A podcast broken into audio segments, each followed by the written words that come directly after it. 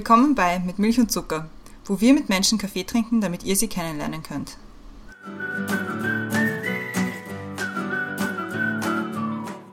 Willkommen zurück bei Mit Milch und Zucker. Neue Woche, neue Folge. Mein Name ist Christiane und im Zoom-Fenster über mir ist wieder die Brenda. Hallo Brenda. Hallo Christiane. Wir sind heute ein bisschen nervös, aufgeregt, excited, weil unser heutiger Gast, der im Zoom-Fenster unter mir ist, ist der Markus Wiebusch. Hallo und grüß dich. Ich grüße euch. Wir freuen uns extrem, dass du äh, heute bei uns bist und damit die Leute auch wissen, warum wir so extrem excited sind, werde ich dich mal kurz vorstellen. Und zwar bist du Sänger, Songwriter, Gitarrist, sowohl solo unterwegs als auch in den verschiedensten Bands und am bekanntesten vermutlich Ketka, die ja 2001 gegründet wurden. Ähm, nach fünf Alben seit 2002 erschien dann 2019 die letzte EP und zwar war das der süße Duft der Widersprüchlichkeit und das war quasi der Nachfolger des letzten Albums von 2017, Ich versus Wir. Dein erstes oder ja, das Soloalbum Confetti ähm, ist da auch noch, darf auch nicht unerwähnt bleiben. Und vor Ketka auch noch die Punkband But Alive, wo du als Sänger, Gitarrist und Songwriter auch dabei warst. Und die Band war ja vor allem für ihre politischen Texte bekannt und auch bei Ketka oder auch bei deinen eigenen Songs, wie eben jetzt 2014 auf Konfetti, schwingt immer so ein bisschen eine politisch, politische, gesellschaftskritische Message mit. Und was auch natürlich nicht unerwähnt bleiben darf, ist das Label Grand Hotel van Cleef, das du 2002 gegründet hast, gemeinsam mit Thies Ullmann und Reimer Bustorf. Und da kommen zum Beispiel äh, Tim Neuhaus draus heraus oder Rob, Rob Lynch oder auch noch ganz, ganz viele andere. Und bevor ich viel zu sehr ins Thema reingehe, übergebe ich an die Brenda, die das Thema erklären wird. Bevor ich das Thema erkläre, möchte ich noch sagen, warum wir diese Folge besonders wichtig, für uns besonders wichtig ist, weil es nämlich unsere Drei-Jahres-Folge ist. Wir versuchen immer zu unseren Jahrestagen irgendwie besondere Folgen zu haben und diesmal ist eine ganz besondere. Und als Thema haben wir Texte, die das Leben prägen. Und Markus Wiebel Songtexte begleiten mit Milch und Zucker und vor allem Christiane meine Freundschaft. Das Lied Sommer 89 am Siget Festival in Budapest zu hören, Schwarzes Konfetti auf Repeat auf einem Roadtrip oder Textzeilen als Themeninspiration für Podcast-Folgen von Mit Milch und Zucker sind nur ein paar Beispiele, wo und wie uns seine Musik bewegt hat. Musiktexte, die dem politischen Zeitgeist entsprechen, immer besprochen gehören, wie auch Texte, über die man bei Bier im Beisel reden kann, sind wichtig. Wir wollen heute mit dir darüber sprechen, ob in deinen Musiktexten Antworten gegeben werden sollen oder ob jede oder jeder selber auf die richtigen Fragen kommen soll und welche Musik dich eigentlich bewegt. Das ist so das Thema, das wir uns überlegt haben. Aber wir fangen wie immer an mit den Questions to Go. Und die Christiane hat die erste. Bist du bereit? Ich bin bereit. Radio oder Fernsehen? Fernsehen. Inspiration hole ich mir durch. Verschiedene Kulturbereiche, wie zum Beispiel Film, Buch, Theater. Vorspeise oder Nachspeise? Vorspeise. Als Kind wollte ich werden. Anwalt. Wie kann man dir eine Freude, Freude bereiten? Mhm, gut kochen. Welches ist der beste Ratschlag, den du je bekommen hast? Gründ das Frauentreffen Dreh. Bei welcher Tätigkeit hast du das letzte Mal die Zeit vergessen? Wahrscheinlich beim Sport. Letztens ganz lange Sport gemacht habe. Da, da ich, war ich baff erstaunt, wie lange ich jetzt hier schon bin. Sport, ja, beim Sport letztens. Was darf in deinem Kühlschrank nicht fehlen? Joghurt. Danke sagen möchte ich. Meinen geliebten Menschen. Und meinen Kaffee trinke ich? Mit Milch. Und ohne Zucker. Zucker.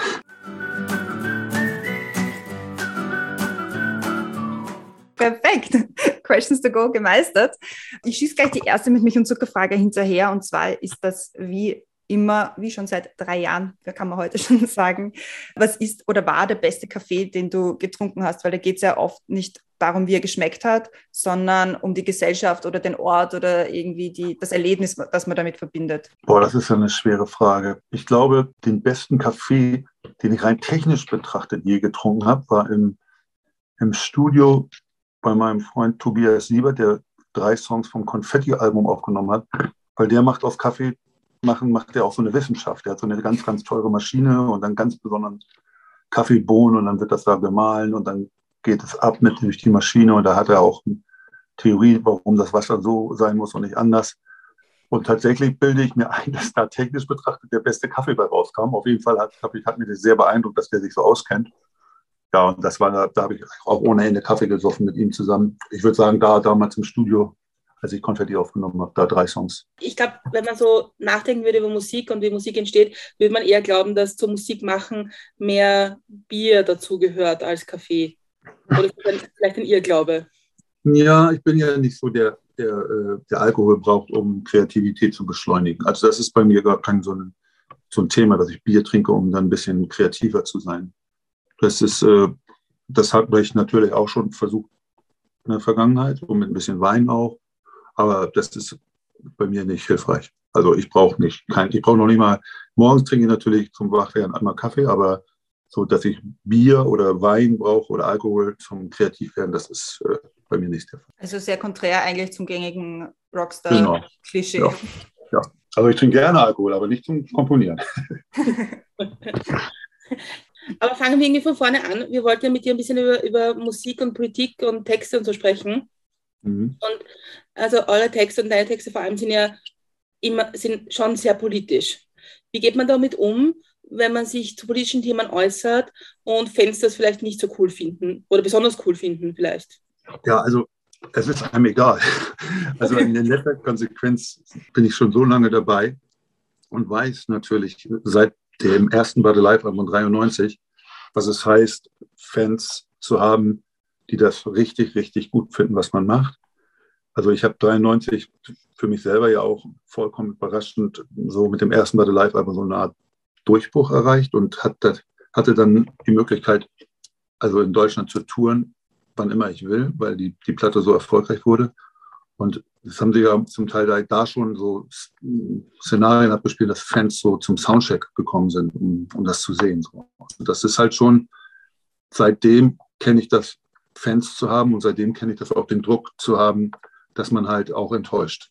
Das muss man ganz klar sagen. Und als ich Battle Life aufgelöst habe, 99, und Catgirl gegründet habe, dann muss ich euch ja nicht erzählen, dass das für super viele Fans von Battle Light eine riesen Enttäuschung war. Aber in letzter Konsequenz ist es mir vollkommen egal. Weil jetzt in letzter Konsequenz muss ich nur meinem eigenen Kompass folgen und daran das machen, woran ich glaube. Und wenn ich jetzt sehr politische wieder Texte, dann ist mir jetzt egal, ob die Leute, die lieber Balu hören wollen, enttäuscht sind. Und wenn ich jetzt beim nächsten Album wieder sehr, sehr, sehr gefühlig werde, dann ist es mir egal, weil die Leute das nächste Sommer 89 erwarten es geht in letzter Konsequenz bin ich, denke ich, da nur an meinen eigenen Kompass und an, an meinen eigenen Maßstäben, was, was für Musik oder wie kreativ ich sein möchte. Und das ist vielleicht sogar das, was ich vom Punk gelernt habe auch. Dass, dass, dass, dass einem egal ist. Ist es auch befreiend, wenn man auf einem Punkt ist in, in, der, in seiner Musik, dass man das von sich sagen kann, dass man sagen kann, ist mir wurscht? Das musste ich 93, von 93 bis 95 habe ich das gelernt. Also ich habe, also ich muss ganz ehrlich sagen, dass das zweite Album von Ketka unter einem gehörigen Druck entstanden ist. Seitdem kann mir nichts mehr passieren, ehrlich gesagt, äh, was, was so der kreative Prozess angeht, weil der, da haben die Leute wirklich gewartet auf das zweite Album und wieder. Und wenn man ganz ehrlich ist, wenn man bei der Live mal genauer anguckt, habe ich auch sehr erklärerische Texte gemacht und die die Leute halt auch, ähm, auch so, eine, so ein Gefühl der Zusammengehörigkeit vermitteln und auch ähm, Texte produziert, die auch Themen abhandeln. Und ich, ich will das gar nicht zu negativ sehen, aber wenn man dann halt das nächste Album macht, bei der das erste so eingeschlagen ist, dann ist es sehr, sehr belastend, wenn man sich nicht, nicht, nicht davon freimachen kann, Songs für die Szene oder für die, für die Fans zu schreiben. Und da seitdem kenne ich das halt, diesen Druck. Und es war nie, nie wieder so schlimm wie damals, von meinem eigenen Gefühl her. Und jetzt habe ich natürlich auch mit dem ersten Catcar auch einen ganz tollen ersten Wurf hingelegt. Aber das zweite Album hatte ich dann auch Druck, aber es ist nicht mehr so schlimm wie früher. Also muss ich ganz klar sagen. Es ist, man hat sich damit mit diesen Erwartungshaltungen von Fans oder Szene hat man sich halt ähm, arrangiert. Also du schreibst die Texte dann für dich? Genau. In letzter, Konsequenz, ja, in letzter Konsequenz schreibe ich sie für mich und mit dem Maßstab, was für Texte ich denn wohl gerne hören möchte und ich versuche sie dann umzusetzen. Ich bin natürlich krass beeinflusst von guten Textern und ich muss mich auch mal natürlich mit meiner Band oder ganz besonders mit Reimer auch ähm, als kreativen Partner auseinandersetzen. Aber ähm, wie gesagt, die, die, das Vertrauen ist groß in, in, mich und meine Fähigkeiten. Und da muss ich erstmal meine eigenen, meine eigenen Maßstäbe überwinden, also gerecht werden. Dann, dann habe ich einen guten Text geschrieben. Da denke ich in erster Linie nur an mich. Ja. Bist du sehr kritisch mit dir selber? Ja, ich versuche schon sehr hart zu arbeiten, dass das halt äh, gut wird. Und ist es auch dadurch bedingt, dass man einer gewissen Kritik, die man vielleicht sonst von außen bekommt, irgendwie zuvorkommt? Ja, also ich habe ja natürlich bei manchen Songs, da merke ich natürlich sofort, dass sie auch viel, viel, viel wichtiger sind für, für mich und mein, mein mein Övre und mein Schaffen wie andere Texte. Als Beispiel ist natürlich der Tag wird kommen. Mhm. Als ich die Idee zu der Tag wird kommen hatte, wusste ich sofort, das darf ich jetzt hier nicht verkacken. So. Äh, das, wenn ich das jetzt hier verkacke, den Text, dann hab ich, äh, bin ich der Heterotyp, der den Homosexuellen irgendwie erklären will, was, was los ist. Aber interessanterweise habe ich so viel positive Rückmeldung aus der äh, schullesbischen Community bekommen, dass ich das wohl offensichtlich nicht verkackt habe. Aber da war der Druck natürlich dann schon groß, dass man selber halt sagt, so, ähm, komm Markus, jetzt strengst du dich mal an. Und ähm, also mehr noch als sonst. Ähm, ich streng mich immer an, aber da habe ich wirklich sehr, sehr hart gearbeitet und habe auch sehr, sehr lange für den Text gebraucht. Aber als ich es dann, dann so hatte, so, wusste ich natürlich schon in dem Moment, dass ich meinen eigenen Maßstäben gerecht geworden bin und dass das wohl, ein ganz guter Text wird. Im Grunde genommen war es bei Sommer 89 ähnlich. Also was ich damit sagen will, ist, es ist nicht jeder Text für mich auch gleich im, Schaffen, im Schaffensprozess gleich wichtig. Das, das kann ich ganz klar sagen. Also ich versuche natürlich immer den besten möglichen Text zu machen, aber ich merke natürlich selber schon, wenn ich mal, wenn ich mal so eine gute Idee getroffen habe, dass ich dann sehr, sehr stark unter Druck stehe, für mich selber das beste Ergebnis zu machen. Ärgerst du dich dann manchmal, wenn deine Texte oder Textzeilen aus dem Kontext oder aus dem gesamten Lied rausgenommen werden und in einen anderen Kontext gebracht werden. Ich meine, die Brenda hat in der Themenvorstellung schon mal kurz erwähnt, dass wir, ich meine, wir probieren jetzt nicht unbedingt zwanghaft die, das Thema zu ändern, aber wir verwenden schon sehr oft Songtextteile oder Sätze für unsere Themenvorstellungen oder für unsere Folgennamen sogar, glaube ich, teilweise, mhm. weil, weil sie für uns einfach genau, also die, sie treffen es dann halt oft auf den Punkt. Würdest okay. du dich da ärgern, wenn die dann zu komplett in anderen, ein anderes Thema aufnehmen, als du es hm. gedacht hast? Also ich, will, also ich ärgere mich natürlich, wenn Textzeilen aus dem Kontext gerissen werden, um mich zu kritisieren. Äh, um, um ungerechtig, ungerechterweise zu kritisieren, weil jede Kritik gegen mich ist natürlich wahnsinnig ungerecht. Nein, aber, nein, aber wenn der Rezipient des Textes das gerne so, so also das, das sind ja dann auch nicht mehr meine Songs. Also ich finde das ja immer so, ganz interessant. Aber im gewissen Punkt ist die Deutungshoheit ja komplett beim Rezipienten, also beim Hörer und nicht mehr bei mir. Und es gibt ganz viele Texte, die habe ich ganz anders gemeint, wie sie rezipiert wurden. Aber das finde ich überhaupt nicht schlimm. Und wenn einer eine Textzeile gut findet und sie in einen anderen Kontext, Kontext stellt, weil, weil die ihm irgendwas bedeutet oder weil er irgendwas erklären will, ich das vollkommen in Ordnung. Also wie gesagt, ich bin, es sind dann irgendwie ab einem gewissen Punkt nicht mehr meine Songs. Also jeder kann die interpretieren und nehmen, wie er möchte. Aber es ärgert mich natürlich schon, wenn man eine Textzeile aus dem Kontext reißt, um dann zu sagen, der, der Song ist vereinfachend oder dumm oder beknackt. Also auf dem Ich versus Wir Album ist zum Beispiel der Song Wagenbau kritisiert worden für eine Zeile, während ich ja schon sehr, sehr komplex den Text gedacht habe und man nimmt eine Zeile raus und dann kritisiert man mich. Meine Güte, das finde ich natürlich beknackt. Aber, aber so wie ihr es beschreibt, finde ich das einfach nur Oh, cool. Nervt dich das, wenn ich Leute fragen, was du mit dieser Nia-Textzeile gemeint hast? In welcher Zeile? Wenn, wenn, man über irgendeine Textzeile fragt, was du gemeint hast damit. Wenn, wenn man dich nach einer Erklärung, nach, nach, einem Text, nach einer Texterklärung fragt. Ja, Nerven ist vielleicht ein bisschen viel gesagt, aber ich mache es halt sehr, sehr ungern. Weil ich habe das, ich stand dort oft unter dem Eindruck, dass die Leute dann sogar enttäuscht sind, wenn ich gesagt habe, das geht ja. Also ich, so nach Konzerten oder so, wenn ich mit, mit Fans rede oder so, sage ich schon, dann wäre ja auch komplett unhöflich, wenn Sie mich fragen, wie hast du das und das gemeint oder so. Oder was stand denn jetzt auf dem Dead Kennedys T-Shirt bei Sommer 89? ähm, dann, dann sage ich das. Aber man, ich habe oft auch die Erfahrung gemacht, gerade bei so sehr interpretatorischen Songs wie auf dem ersten Album wäre echt, dass die Leute dann enttäuscht sind. oh, das habe ich anders, oh, das habe ich ja ganz anders gedacht.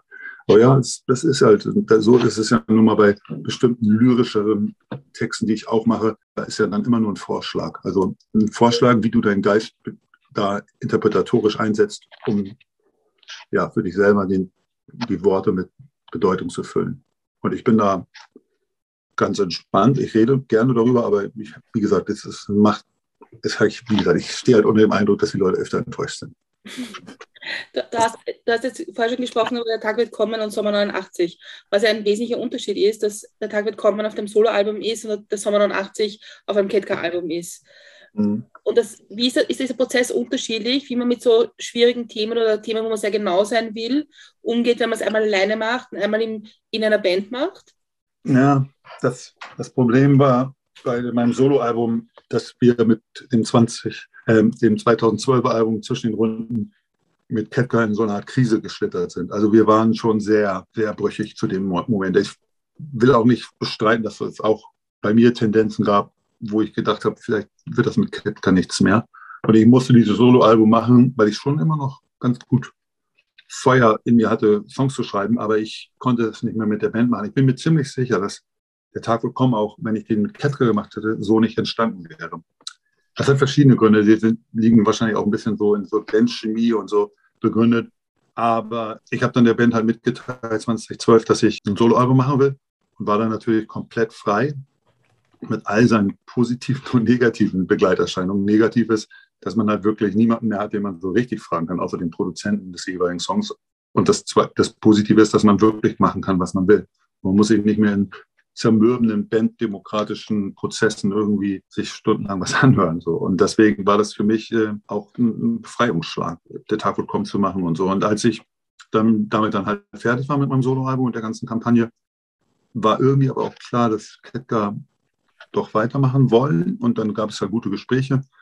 Ja, und dann, als ich dann der Tag, äh, als ich dann Sommer 89 äh, getextet habe, ja, das, da muss man nicht drum. Da war den anderen auch schon klar, dass das was Besonderes ist. Und da wurde dann auch nicht mehr viel diskutiert. So, und das war schon, das hat man sofort gespürt, dass das was anderes ist. Ist, ist Musik für dich eigentlich ein, ein, Gruppenprozess oder ist es eher ein, ein, eigen, ein eigener Prozess mit sich selbst? Ein eigener Prozess. Also ich glaube, dass zu viele Menschen, die an einem Song beteiligt sind, nicht hilfreich sind für einen Song.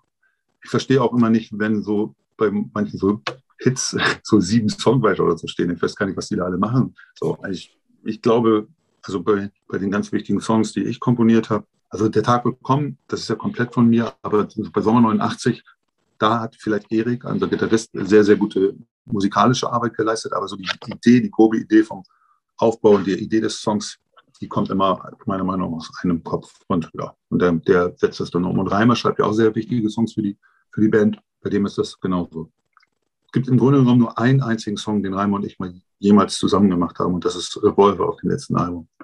Also wo wir uns tatsächlich so hin und her überlegt haben. Aber sonst schreibt immer einer einen Song. Weißt du eigentlich schon während dem Schreibprozess, okay, das wird jetzt ein, sagen wir mal, mainstreamiger, erfolgreicher Song oder nicht? So in so Dimension wie Mainstream denke ich da nicht so richtig. Äh, ich finde ja auch, dass Sommer 89 nicht besonders mainstreamig ist.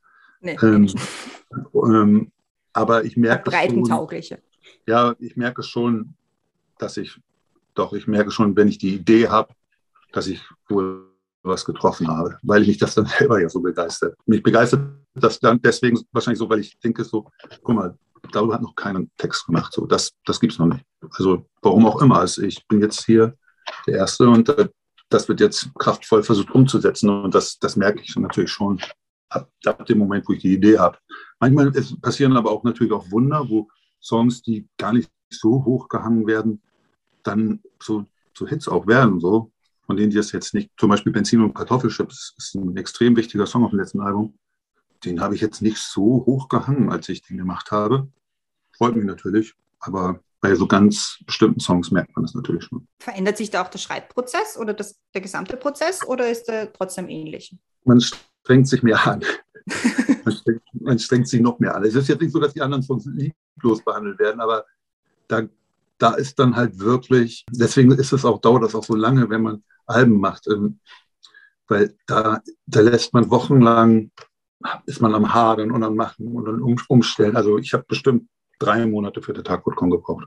Und dann, das ist auch wirklich auch nicht lustig, weil man, man ist auch wirklich komplett man ist komplett so drin, so in so einem ganz kreativen Prozess und ist die ganze Zeit am Überlegen und, und am Machen und am Tun. Und naja, und das, äh, das dann am Ende kommt so was dabei raus.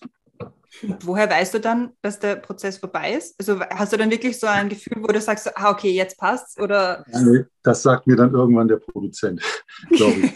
Bei der Tag bekommen war es wirklich krass, weil da habe ich so viele ich hatte erst fünf Blöcke, jetzt am Ende wurden es ja drei. Und ich war so, ja, die, die Grenzen des Popsongs. Also der Song ist ja so schon sieben Minuten, aber ich hatte noch viel mehr Ideen und irgendwann musste ich halt auch gnadenlos halt streichen und äh, ja, und das wurde dann halt mit den Produzenten in so eine Form gebracht. Philipp Steinke war das damals.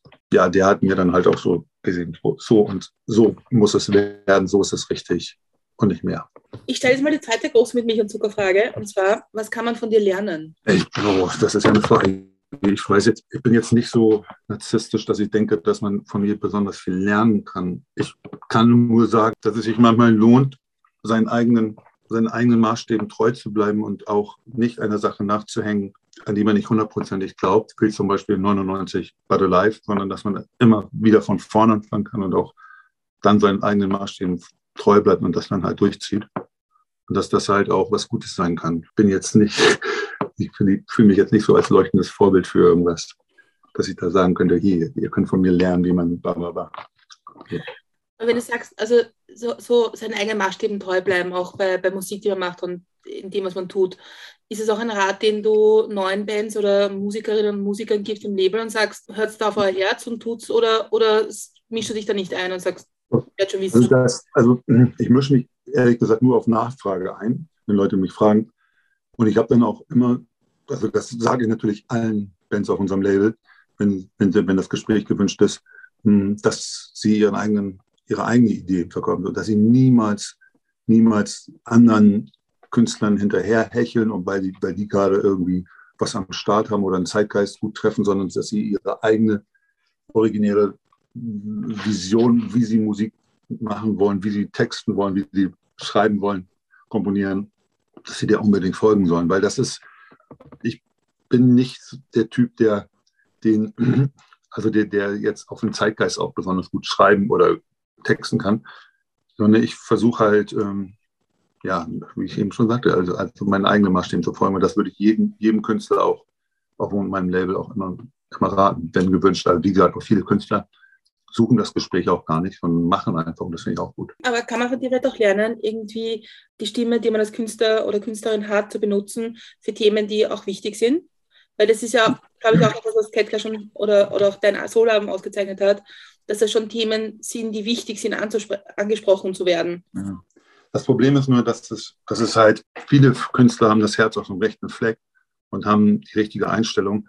Nur das in, in schlaue, tolle Texte oder Songs zu gießen, ist manchmal ganz schön schwer.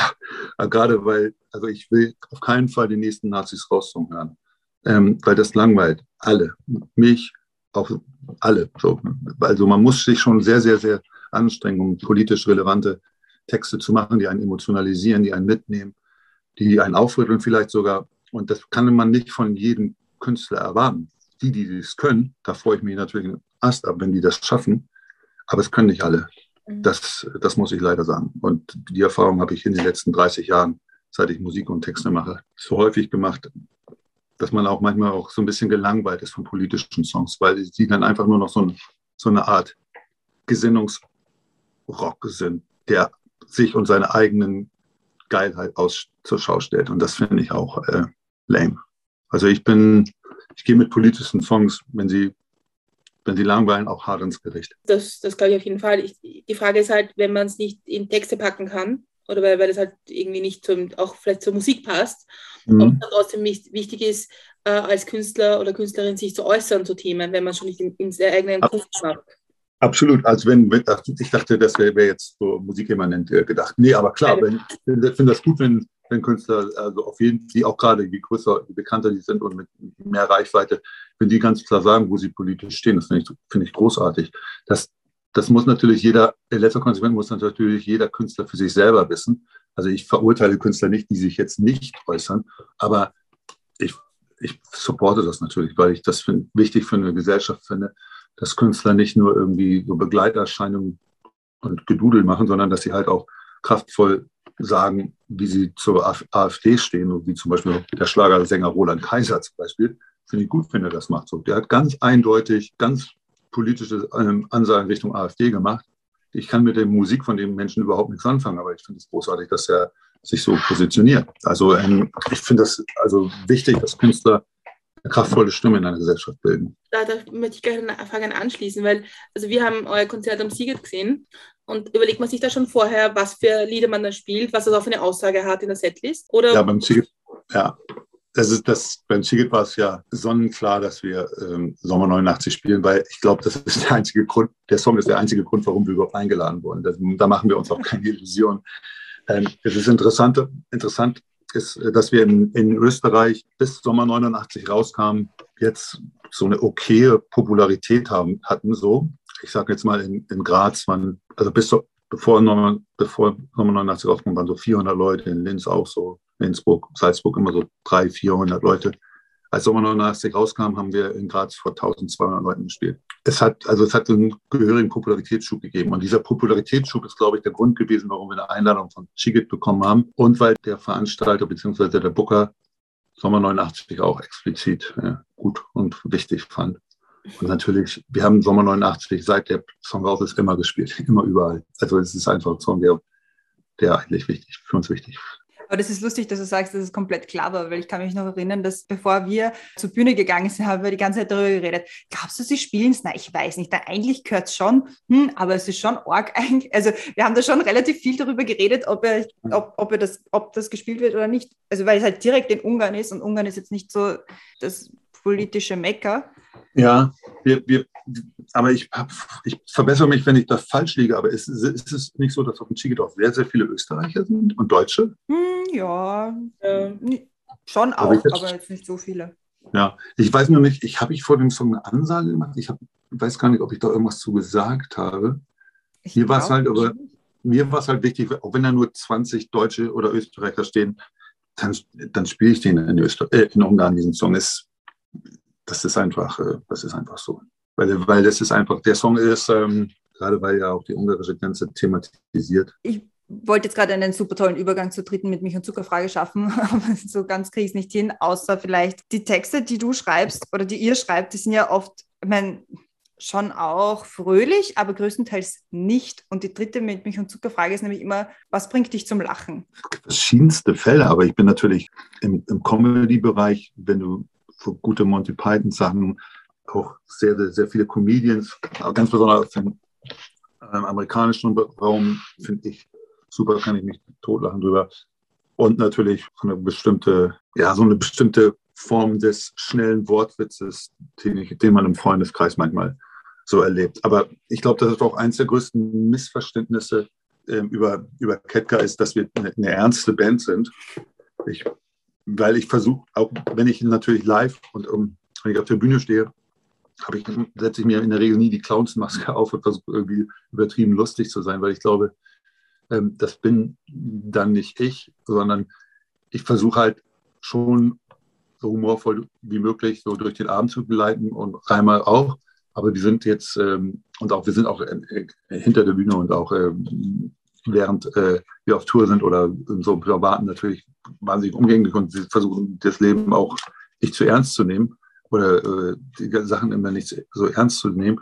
Es geht, in der allgemeinen Wahrnehmung habe ich, glaube ich, das Problem, dass wir immer so als so ernste Band wahrgenommen werden. Das stört mich natürlich noch ein bisschen, weil wir, wir versuchen, also gerade so bestimmte Songs, die verarbeiten ja auch ganz klar mit Humor, wie zum Beispiel Song Rettung oder so, wo man, wo man einfach Bilder produziert, die so völlig over the edge sind und dass man halt da halt die Sache mit Humor auch sehen kann. Aber wie gesagt, übertrieben lustig, finde ich, steht uns nicht so gut zu Gesicht. Dafür sind dann andere zuständig. Aber ich glaube, wir sind nicht so ernst, wie man uns zuschreibt, wir ernst sind. Besitzt dir eigentlich auch manchmal, dass du einen Text schreibst und dann quasi selber über dich lachst, weil du dir denkst, so, was, was, soll, was wollte ich damit eigentlich sagen? Na, na, dazu bin ich dann schon zu sehr, bis eine Zeile auf, auf, auf Papier kommt, habe ich sie schon im Kopf zu sehr durchdacht, als dass ich dann so lustig darüber überrascht bin oder darüber nachdenke, oh, guck mal, was habe ich denn dabei gedacht. Natürlich, manchmal bin ich aber schon, dass wenn ich so, so eine Over-the-Edge-Zeile mal so raushaue, freut mich so natürlich innerlich so ein bisschen, aber lach jetzt nicht laut los, aber bin so am Schmunzeln, dass die Zeile hat jetzt auch mal Platz. So. Und dann da bin ich dann halt, äh, das ist mir dann auch egal alles. Und das finde ich dann gut. Das, finde ich, das ist das Gute am Humor, ist ja, dass diese, das leicht archaische, anarchistische, dass man halt sich das jetzt auch mal traut, irgendwie so einfach so ein bisschen over the edge zu denken. Das finde ich gut. Kommt nicht so häufig vor, das muss man, das muss man aber auch sagen. Ja. Du hast bei den Questions to gesagt, dass du als Kind Anwalt werden wolltest. Mhm. wann hat sich das geändert so, ich, ich bin jetzt Musiker und gehe bei Künstlern, gehe in eine ganz andere Richtung als sehr trockene Anwalt. Das Ding ist, ich habe ähm, dieses Anwaltding ist gekommen, da war ich wirklich ganz klein. Und die, meine, eine meiner ersten Fernseherfahrungen überhaupt ist so eine Anwaltsserie namens Petrocelli. Die gibt es gerade. Ich glaube, die kann man bei YouTube noch gucken. Und das ist so ein, so ein Anwalt der kleinen Leute gewesen. Das ist so eine amerikanische Serie aus den 70ern. Ähm, und der hat so immer so die kleinen Leute so rausgehauen vor Gericht. Und das hat mich so berührt als kleiner Junge, so dass der da immer, also die, so heldenhaft vom, gegen die bösen großen Autoritäten da und die Staatsanwälte hatte das, hatte die kleinen Leute rausgehauen. Und das fand ich so toll habe gesagt, das will ich auch werden. Und dann habe ich irgendwann mit 16 angefangen, Gitarre zu spielen und dann war alles vorbei. nee, als ich, als ich die Musik entdeckt habe, wollte ich schon kein Anwalt mehr werden. Bis ich die ersten Bands hatte und so, da, zwischen 16 und 18, da wusste ich, weiß ich nicht, da war ich, da war ich Punkrock und da war nur Punk. Da wollte ich, da habe ich mir überhaupt keine Gedanken gemacht über, über Berufswünsche und so. Ich wusste wohl schon, dass ich Abitur machen werde und studieren werde, aber was, wie wusste ich nicht. Ich wollte eigentlich nur noch Musik machen. Aber ist es, ist es vielleicht auch ein bisschen so jetzt noch immer das Thema, dass, dass du deine Stimme auch Themen gibst, die vielleicht nicht so beachtet werden sonst? Dass ich so heldenhaft mich für Leute einsetze, die sonst keine Stimme haben? Für Themen, finde ich, vor allem, vor allem für Themen, die sonst nicht, nicht so in der Öffentlichkeit wären. Ja, das liegt meiner Meinung nach, ja, das stimmt. Das Gefühl habe ich auch. Ich wundere mich ja selber darüber, dass so ein Song wie Der Tag wird kommen nicht schon vorher geschrieben wurde, über dieses Tabu, dass Fußball und Homos Homosexualität irgendwie nichts miteinander zu tun haben dürfen. Aber wenn ich dann halt auf die Idee komme, dann wundere ich mich, dass das noch keiner gesungen hat. Und dann bin ich natürlich geil. Das hat noch keiner gesungen. Jetzt bin ich. Ich bin, ich bin schon sehr stark auf der Suche nach, nach Texten, die noch nie jemand geschrieben hat. Also ganz besonders, und damit meine ich nicht nur der Tag willkommen. Ich finde auch so einen Song wie Rettung, mhm. so ein Liebeslied, was sehr stark damit sich auseinandersetzt, dass man halt da ist und unwürdige Situationen aushält. Das ist, äh, den hat in der Form auch noch keiner geschrieben. Und das ist halt immer meine, meine Suche oder meine Inspiration oder mein, mein Wunsch als Texter nach all den Jahren auch, was zu machen, was, wo die Leute denken, so, ja, okay, das, das ist eine kraftvolle Idee als Texter, das ist, habe ich so noch nicht gehört, das finde ich gut. So, das, ich will, will mich halt ums Verdecken auch nicht wiederholen oder, oder irgendwas machen, was, was ein anderer schon gemacht hat. Das, das ist halt äh, mein Anspruch. Aber ist es nicht auch irgendwie sehr anstrengend und sehr stressig für sich selbst, wenn man immer ist auch auf der Suche nach Themen oder Texten, die noch keiner geschrieben hat? Willkommen in meiner Welt. Ja, super anstrengend. Super anstrengend. Es ist, es ist manchmal auch die Hölle. Aber es geht nicht anders. Ich habe jetzt auch in den letzten Wochen sehr, sehr schwierige, schwierige Phase, wo ich wieder, wo mir wieder nichts einfällt und wo man natürlich frei ist von so Gedanken, so, oh Markus, du wirst nie wieder einen guten Text schreiben. Also, äh, das, aber das kenne ich alles schon. Also es ist einfach immer dranbleiben und irgendwann kommt es. Und wie, wie kommst du aus dem Hamsterrad raus, aus diesem, es wird nie wieder ein gutes Lied sein und aus dieser vielleicht auch irgendwie dem Kampf mit sich selbst? Wie kommst, was machst du da, um das? Ja, man muss, man muss locker, das klingt jetzt echt ein bisschen bescheuert, ne? aber ich habe kein, kein Rezept oder so, aber man muss locker bleiben und man muss sich weiter mit guten, guten Ideen umgeben. Und gute Ideen heißt, dass man viel liest, dass man viel, dass man sich Filme anguckt, Serien anguckt, dass man ins Theater geht, man muss sich, dass man ins Museum geht, dass man sich viel mit anderer Kultur umgibt und locker bleibt und dann kommt es hoffentlich wieder. Wenn du mit deinem Wissen von heute dich am Anfang deiner Karriere beraten müsstest, was würdest du dir sagen? Was würdest, oder würdest du es gleich nochmal machen? Ach, das ist echt so eine schwierige Frage, weil ich würde schon sagen, dass ich bei Battle Life wie ich ja eingangs auch schon sagte, der, die Phase zwischen 93 und 95, die war nicht locker für mich. Die war nicht, ähm, nicht einfach. Der Druck war immens. Und das Ding ist halt, man sagt ja immer, man hat für das erste Album acht Jahre Zeit und für das zweite hat man acht Monate.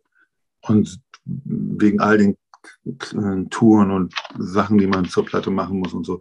Und da ist was dran. Und wenn ich jetzt heute meinem jüngeren Ich was da raten dürfte, dann würde ich sagen, dass er in der Phase locker bleibt. Allerdings, naja, das 95er-Album ist ja trotzdem ganz okay geworden. So. Also es ist immer so, so eine sehr, sehr schwierige Frage. Wer, wer weiß, wo, wie das alles gekommen wäre, wenn, das, wenn ich da so ganz überlegt alles richtig gemacht hätte. Das wäre vielleicht das Einzige, dass man, dass man, wenn der Druck groß ist, dass man versucht, sich frei zu machen von diesen Zwängen. Ist eigentlich der Druck jetzt nach den eineinhalb Jahren mehr oder weniger Pandemie, die uns begleiten und die für Musiker und Künstlerinnen ja besonders hart waren, ist der Druck besonders groß, jetzt was Neues zu bringen? Ja, es ist, es ist schon so, dass ich das spüre, dass die Leute, das habe ich jetzt auch bei der Vibo-Sprosse Ullmann-Tour gemerkt, ganz besonders, ähm, dass ich, das waren ja auch für mich die ersten Konzerte nach, anderthalb Jahren, dass die Leute schon einen nicht vergessen haben und dass sie auf einen warten und dass sie hoffen, dass man das, was man 2017 geschaffen hat, dass man das irgendwie daran anknüpfen kann und dass ähm, die Zeit jetzt auch irgendwie geil reif wäre, wenn wir jetzt schon nächstes Jahr mit dem Album kommen. Wir können es halt nur nicht versprechen, weil hm, ja, ich habe in den letzten Monaten auch keine so leichte Zeit gehabt. Wie gesagt, auch kreativ war es nicht, nicht sehr leicht für mich. Da kann ich dann immer nur sagen, ja, es wäre geil, wenn wir jetzt nach der Pandemie mit dem Album am sind und feuerfrei und auf Tour und alles ist wie früher. Aber ich kann das nicht versprechen und es wird auch wahrscheinlich nicht so kommen, weil äh, dazu ist, malen die Mühlen, gerade bei mir gerade, sehr langsam. Aber wir sind stetig am Werk und irgendwann haben wir hoffentlich ähm, das Album fertig. Also wir arbeiten gerade hart am neuen Album, aber es ist äh, schwierig. Wir haben jetzt mit ein paar äh, Musikern aufgenommen und mir, also so im Nachbetrachtung finde ich immer ein bisschen als Konsumentin von Musik und Kunst vielleicht auch ein bisschen unfair zu sagen, naja, so sehr ein halbes Jahr Zeit gehabt, was ist ja? Und ja. also ich, das, ich, ich sehe schon, dass es unfair ist, aber ich, ich glaube halt, dass es ein Druck ist, den, den die Konsumenten machen. Und ich weiß nicht, ob das immer ganz fair ist für die Künstler, nämlich dann auch wirklich was Gutes zu produzieren. Absolut. Und man muss auch mal ganz klar sagen, äh, als Künstler muss man auch Sachen erleben, wie zum Beispiel unterwegs sein, auf Reisen sein, irgendwie äh, andere, andere, in andere Settings reinkommen, äh, woanders hinfahren, um da Sachen aufzunehmen oder so. Das, das, war ja für uns Musiker jetzt gar nicht dran zu denken. Wir, hatten ja genauso Lockdown. Und nur weil ich äh, zu Hause sitze im Lockdown und angeblich nichts zu tun habe, heißt das noch lange nicht, dass, dass, die, dass die kreativen Ideen nur so aus mir raussprudeln. Also so funktioniert es ja auch nicht. Also für uns war das, also ich kenne ganz viele Musiker, für die war das ganz schön, auch ganz schön belastend, dass man nichts erleben kann, so, dass man nicht raus kann, dass man nicht mit Freunden oder wenn, wenn nur so ganz begrenzt sich treffen und austauschen kann und keine Kultur hat im Grunde genommen. Also kein Kino, kein, kein Theater, dass man nur so auf Netflix oder so Streaming-Kanäle angewiesen war. Also es ist jetzt für uns, für, also für mich auf jeden Fall jetzt nicht so gewesen, dass ich, oh guck mal, ich habe eineinhalb Jahre Lockdown, ich habe ja richtig Zeit, jetzt schreibe ich mal schön Songs. So war es für mich nicht. Ich stelle jetzt die letzte mit mich um Zuckerfrage und zwar reisen wir fünf Jahre in die Zukunft, das ist das Jahr 2026. Was ist im besten Fall in den letzten fünf Jahren in deinem Leben passiert? Ich werde kreativ weiter für mich selber erfolgreich sein und werde ähm, mit meinen geliebten Menschen weiter, äh, die werden weiter da sein in meinem Leben. Mehr braucht man, glaube ich, nicht.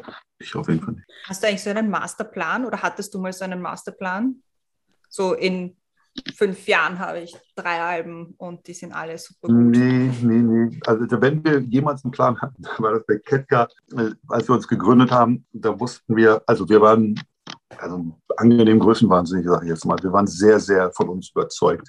Deswegen haben wir ja auch das Grand Hotel gegründet. Und das, das war, war deswegen so witzig, weil wir haben ja nur Absagen von allen großen Plattenfirmen bekommen. Und das war dann halt für uns aber auch irgendwie part of the deal im Grunde genommen. Weil wir waren vollkommen von uns überzeugt. Wir haben uns gesagt, damals, wir wollen drei Sachen erreichen. Wir wollen ein Nummer 1 Album haben, wir wollen eine Nightliner-Tour haben und wir wollen auch ein Hurricane spielen.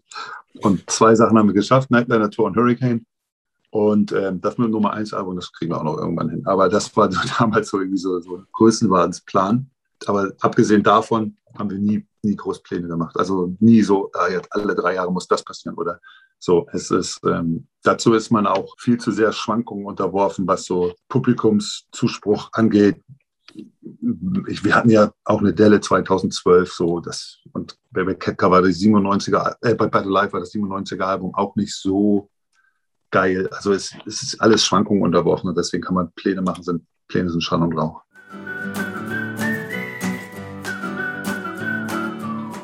Ich finde, Pläne sind Schall und Rauch ist ein guter Schlusssatz. Das nehmen wir jetzt alle für uns mit. Aber äh, gibt es kurz vorm Ende noch etwas, was du den Hörerinnen und Hörern gerne mitgeben oder sagen möchtest? So so, so, wirklich so famous last words. Berühmte, berühmte letzte Worte. Glaubt an euch selbst. Gib nie auf. oh, muss ich selber lachen. Nee, ich, bin so, ich, bin jetzt nicht so der Kalenderspruchtyp, der dann noch irgendwie einen rausschaut zum Schluss. Nee. Vielleicht, dass man jetzt, wenn die Pandemie bald vorbei ist, vielleicht im Frühjahr nächsten Jahres, dass man halt die Kultur, die dann da sein wird, dass man die auch mal so wertschätzt, als wenn sie mal bald wieder weg wäre. Dass man halt äh, so Konzerte und Kon kleine Konzerte, große Konzerte, Theater, Kino, dass man das alles auch mal zu schätzen weiß, weil ich, mir, mich hat das schon ganz schön belastet, dass man halt so diese, diese Zusammenkommen mit anderen Leuten, um, Kultur aufzunehmen, im Kino, im Theater, im, im Konzert, dass man das nicht hat. Und wenn man es dann wieder hat, dass man das dann halt auch nicht selbstverständlich nimmt, sondern ja, dass es halt was äh, Tolles ist. die letzte Worte. Wir haben in unserer letzten, ich habe versucht gerade die Quote genau zu finden, aber wir haben in einer unserer letzten Folgen mit auch mit einem Musiker aus Österreich gesprochen und der gesagt hat, es ist halt schon beängstigend als Künstler zu sehen, wie schnell Kunst wegrationalisiert werden kann. Ja, ja wir sind die, die Letzten in der Reihe, das muss man sagen. Aber trotzdem gibt es ganz viel Zuspruch von Leuten, die das halt auch wichtig finden, was man macht. Also das habe ich ja jetzt auch bei irgendwann gemerkt. Mhm. Das ist ähm, es ist nicht nichts. Dann bleibt es mir noch zu sagen, danke für die Zeit und für die vielen Infos. Und mhm. wir würden dir empfehlen, Ketka, Markus Fiebusch Alben zu kaufen, auf Konzerte zu gehen, das zu unterstützen. Wir werden es sicher immer tun, weil es für uns sehr wichtig ist. Was ich am Anfang noch vergessen habe zu sagen, ich möchte mich ganz herzlich beim Sascha Matzen bedanken für die Verbindung, dass wir irgendwie dich einladen konnten. Ach, guck. Und wenn man, wenn man Inspiration braucht, kann ich das sehr empfehlen, mit seinem Hund zu spielen eine Stunde lang. Habe ich letztens gemacht, ganz super. Okay, alles klar. Und dann hast du einen Text geschrieben, nachdem du mit deinem Hund gespielt hast? Ja, ich habe den Text geschrieben für den Podcast heute. Achso, alles klar. Ich habe mich bemüht. Okay. Aber es ist, der Hund ist sehr toll. Also danke Sascha, danke Rainer fürs, fürs Vermitteln. Danke dir für die Zeit und für die Einblicke. Alles klar. Und wer sonst unsere Folgen noch hören will, wir haben alle unsere Folgen auf unserer Webseite, nämlich www.mitmilchundzucker.at und unser Podcast sind auf allen gängigen Plattformen zu finden.